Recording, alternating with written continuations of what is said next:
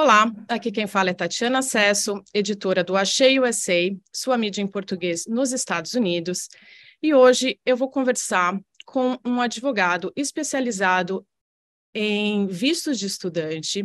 Ele é coordenador jurídico da Toledo Advogados e Associados, com sede em São Paulo. O escritório também atende nos Estados Unidos, aqui pela Li Toledo Law. Marcelo Fantin, obrigada pela sua presença aqui. É, eu gostaria de, come de com começar a nossa conversa falando de um caso recente uh, que nós reportamos no Achei USA, de uma cliente do seu escritório que teve o visto cancelado depois que a imigração dos Estados Unidos descobriu uh, o perfil dela monetizado no site de conteúdo adulto OnlyFans. Uh, você pode contar para a gente essa história, por favor? Sim, claro. Em primeiro lugar, aí, dar minhas, minhas saudações a todos né, do, que acompanham o Achei e Sei, a você também, Tatiana. Bom, esse caso foi um caso bem que, que ilustra bastante, né, um, vamos dizer, a, a, seriedade com que a imigração trata né, todos os, os tipos de vistos e suas, suas características. Né? É, foi uma estudante de, de Goiânia, que veio para cá com o visto F1, né? e realmente para estudar, mas ela acabou é, se inscrevendo, fazendo a, a, sua inscrição num site, né, no OnlyFans, e para que você se inscreva nesse tipo de site, você precisa fornecer ali, alguns dados, né, dados de conta bancária, Social Security Number, coisas nesse sentido, né? Porque é um site que ele é remunerado, né? Ele remunera as pessoas de acordo com, com, as, com as, uh, os views e etc, etc. Só que uh, para você trabalhar nos Estados Unidos, principalmente com o visto de, de estudante, existem certas regras ali que você tem que cumprir. Então, quando foi feito um random check né, é, em relação a esse caso, né, a imigração começou ali a preparar um, uma, vamos dizer, um dossiê, alguma coisa nesse sentido, né, levantando tudo que foi feito, como foi feito, por onde foi feito, né, qual o, o social security number que ela que ela providenciou ali, que ela, que ela colocou a conta, a remuneração e tudo mais. Isso tudo cara, caracterizou trabalho. Trabalho ilegal, porque existem as regras né, que até autorizam o trabalho né, para estudantes né, que, tem o, que tem o visto F1, é, mas é, não desta forma. E, imediatamente, emitiram um comunicado para ela, dizendo que havia sido cancelado o visto de estudante dela, certo? Na sequência, o consulado também emitiu um, um, um comunicado dizendo que o visto de turismo dela também havia sido é, cancelado, dando um prazo para ela deixar o país. Né? Ligaram para a instituição de ensino e informaram que ela não poderia mais é, é, atender ali as, as, as, aulas. E ela, assustada, voltou para o Brasil. É, obviamente, procurando o escritório, é, foi feito um FOIA, né, para solicitar ali toda, toda a informação, e no FOIA apareceu é, exatamente isso, que foi caracterizado como trabalho ilegal aqui nos Estados é. Unidos. Então, então na verdade, o ponto principal era o fato dela estar monetizando na rede social. O, o fato principal não era nem esse. O fato principal era ela estar trabalhando, sendo que ela não poderia trabalhar em solo americano. Isso ficou caracterizado dessa forma. Aí sim, consequentemente, a monetização ela entra nesse, nesse critério. Por quê? Se vamos supor que a pessoa tenha uma conta monetizada, mas ela é do Brasil, ela é Sim. brasileira, ela recebe no Brasil, ela vem para os Estados Unidos, por exemplo, e começa a fazer alguns vídeos aqui para o canal. Isso não vai caracterizar trabalho. Né? Então, isso aí não tem, Porque não ela está recebendo algum. numa conta no Brasil. Uma conta no Brasil, a característica, a característica do que estava sendo feita, ela não né, não estava indo contra nenhum tipo de, de lei aqui americana. Né? Mas nesse caso, sim. Por quê? Porque para você, como, como você entrou? Você entrou com o visto F1, certo? Então existem as regras para você poder trabalhar aqui tem uma timeline para você também poder fazer um trabalho progressivo, né? Então, isso não estava sendo cumprido. Ela estava efetivamente sendo monetizada aqui, recebendo aqui, né? Sendo que ela tem um visto que não, não, ela não poderia estar tá, tá trabalhando com esse visto, né? Certo. E por que que também teve impacto no visto de turista dela? Porque nesse caso ela, ela não cumprindo todas as eh, essas normas, né? Essas, vamos dizer, os as principais características do visto F1, eles também acabam cancelando o visto de, de, de, de turismo, porque numa, ela poderia ter uma potencial tentativa de entrada aqui novamente nesse sentido, né? E o que não não seria permitido. Então eles também ah. cancelam o visto de turismo. é uma consequência, caso... seria uma consequência da primeira, da, da, vamos dizer, da primeira atitude que ela teve. Certo. E nesse caso, qual a consequência, por exemplo, se ela, ela uh, quiser tirar um novo visto e tentar voltar para os Estados Unidos? Com certeza vai ser negado por um período ali de pelo menos 10 anos. Né? De 5 a 10 anos. Depende muito da, da, da, do critério deles, mas ela não vai conseguir tirar outro visto tão cedo. Certo. Agora, sobre a natureza desse, desse site, é, é possível que eles interpretem como uh, um trabalho, uh, no caso, uh, prostituição, por exemplo? Sim, sim, é possível, porque é um site adulto, né? E o qual o conteúdo dele é, é, não diga, não digo que é um conteúdo, um conteúdo de prostituição, mas é um, um, conteúdo que a gente poderia colocar ali pornográfico, talvez, né? Tanto que na, no FOIA foram o que foi recebido, existem fotos e tudo mais com tajas, né, cobrindo partes íntimas. Então, com certeza, se você faz algum tipo de uh, trabalho nesse sentido e é remunerada por isso, eles podem sim é, caracterizar ou, ou, ou, entender como um tipo de prostituição. Isso né? complica e o caso, né? Quer dizer, não é. Complica muito mais. Né? É. Okay. Complica muito mais, porque não foi só um trabalho uh, remunerado que ela fez fora do contexto que ela estava autorizada, e sim também caracterizando prostituição, né? Uhum. É, é muito pior. E os países sim. não aceitam, principalmente os Estados Unidos, né? Certo. Agora, uh, com a popularização desses, desses sites que monetizam, né, no caso YouTube, Instagram, uhum. TikTok, é, o que, que o, o, o, estudante precisa saber, né? O, o, que porta o visto de estudante. Quer dizer, ele não realmente não pode monetizar a sua conta estando nos Estados Unidos? Sim. Uma vez que você está tá, é, fazer um trabalho, seja ele com youtuber, blogger, enfim, essas novas profissões que nós temos aí, é, e você está monetizando e recebendo nos Estados Unidos e trabalhando aqui nos Estados Unidos, você está trabalhando, obviamente você não vai poder, se você não tiver a autorização. Se você tiver o work permit, normal, você pode fazer isso sem problema algum. Agora, um estudante que tem um canal uh, de do convívio dele, do dia a dia dele como estudante, quer mostrar as belezas da América, coisas nesse sentido, é, e é um canal monetizado, né, que ele tome cuidado para que não seja, não entre nas contas, a monetização não entre nas contas dele dos Estados Unidos, é, não tenha, se vai ter algum tipo de patrocínio também, que seja tudo vinculado ao país de origem e não aqui, né, se ele não tiver o, o, a autorização de trabalho. Caso ele tenha, não tem problema algum. Certo. E uh, como a imigração uh, checa essas informações? Às vezes as pessoas acham que é, pensam que a imigração não vai olhar as redes sociais, enfim, isso é uma prática comum da imigração? É uma prática comum, é uma prática comum. É, na realidade, hoje em dia, a vida das pessoas está na rede social. Né? O restaurante que você frequenta, a balada que você vai, ou a viagem que você vai fazer, e uma vez que ele e você cai, vamos dizer, numa, num pente fino da imigração. Ele começa a verificar né, todos os seus dados, qual a sua rede social, e aí começa a ver o que você faz, é, onde você está indo, qual que é a sua conduta, se você realmente é quem você está dizendo, né, coisas nesse sentido, é, realmente fica muito, muito simples de, de ter um raio-x da pessoa e ver se tudo que, que você está é, trabalhando, não trabalhando, mas é, está agindo legalmente né, dentro do que, do que se propôs. Tá? Certo.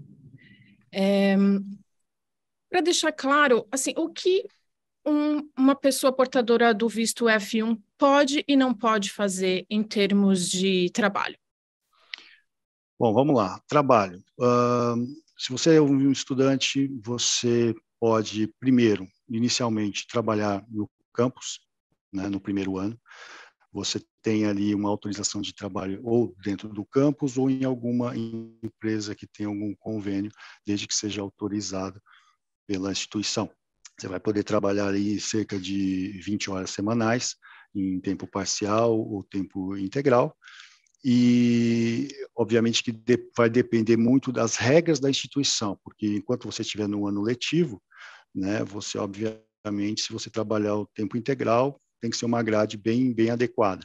Né? Então, nesse primeiro ano, você vai poder trabalhar apenas no campus ou em alguma instituição é, coligada, né? É, e que depois no segundo ano, a partir do segundo ano, sim, você vai poder, você vai ter algumas opções, né, de, de trabalho é, remunerado também fora do, do campus, fora da, da, do âmbito ali escolar, mas sempre depois do segundo ano. No primeiro ano, somente dentro do campus ou em alguma instituição coligada. Certo. E no caso, uh, como a gente falou anteriormente, se essa pessoa estiver recebendo uh, uma monetização, por exemplo, através do Brasil, ela pode enviar esse dinheiro para os Estados Unidos, correto? Sim, ela pode fazer o envio, é, mesmo porque você não precisa, para receber dinheiro aqui, você não vai precisar dizer de onde, qual é a origem dele nesse primeiro momento. Pode ser o seu pai mandando dinheiro para você, pode uhum. ser você mesmo, no caso de um adulto que está estudando aqui, mandando dinheiro das suas reservas para o Brasil, é, para os Estados Unidos. Enfim, você pode fazer o recebimento normalmente pelas vias legais de transferência de dinheiro sem problema algum. Certo. Agora, um o que acontece quando uh, esse estudante tem dependentes, por exemplo, que no caso seria o visto F2, né? Uh, esse, esse dependente pode trabalhar? O que, ele, o que é permitido fazer? Não, o dependente não, do, assim, os dependentes, quem são os dependentes? São os cônjuges e os filhos menores de 21 anos. Tá? Eles não podem trabalhar de forma alguma. A única, eh, dentro dos visto, do visto F, F1, uh, o único que é, é autorizado a trabalhar é o, o titular, que é o F1. O F2, que são os dependentes, não podem trabalhar. Mas, por exemplo, você vem para cá com a sua esposa e você tem um filho ou dois filhos traz com você. Eles podem ser matriculados normalmente em instituições de ensino primário e secundário sem problema nenhum, mas trabalhar não podem, não estão autorizados. Certo. É, agora, eu queria saber uh, como anda a questão uh, de pedido de visto de estudante, a gente sabe que desde a da, da pandemia, a, a, gente obviamente teve uma queda nesses pedidos de vistos. É, o que, que, através do escritório, vocês têm visto uh, se esses vistos estão sendo uh, aprovados com mais uh, facilidade? Como anda isso atualmente? É, não existe uma, uma questão de ser aprovados com mais facilidade ou menos. A questão toda é se você atinge os critérios que, que são necessários ali para para que seja aprovado. Né? Enfim, você tem que primeiro ser aceito pela, pela instituição de ensino, né? você tem que entrar em contato com a instituição de ensino, ela tem que emitir né, daí o, o formulário I-20, né? você tem que pagar as taxas, depois você tem o principal também que, ah, vamos dizer assim, é muito, merece uma atenção especial, é a comprovação né, de, de renda, comprovação de que você tem fundos suficientes para te manter aqui durante o período do programa. Né? Se é, você é sozinho, você tem um sponsor, seu pai tem, tem seja né, seu pai ou enfim alguém, uhum. que tenha fundo suficiente. Se você vem com sua família, a mesma coisa. Né? Quem vai é, poder orientar certo, certinho na questão da quantidade desse fundo, no valor desse fundo, vai ser a instituição. Por quê? Você tem, é, ela varia de, de acordo com a localização da instituição. Uma instituição que seja, por exemplo, em Nova York, você vai gastar muito mais do que uma que seja no interior de um estado central, por exemplo. Então, mas você é principal, o principal é você estar tá em dia com todos os documentos, você ter essa, essa comprovação de, uh, de suficiência financeira e também para comprovar os vínculos com o país de origem, né? No caso, que assim quando você termina o programa, lembrando que o programa de estudante é um programa que tem início, meio e fim. Né? Terminando o, o, o, o, programa, você tem os vínculos suficientes para retornar né, uh, para o país de origem. Então, você tendo todos esses, esses documentos e comprovando muito bem tudo isso, não acredito que tenha nenhum tipo de problema na questão da emissão do visto. Ok.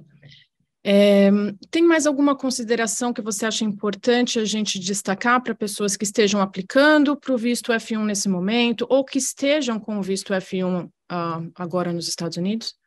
É, existem mais duas possibilidades ali, né? A partir do primeiro ano de, de, de estudo, você tem mais duas possibilidades ali de, de trabalho. Você tem o, o, chamado CPT, né? Que é o Curricular uh, Practical Training, esse CPT ele é feito a partir do segundo ano, é como se fosse um estágio, né, ou até um trabalho remunerado.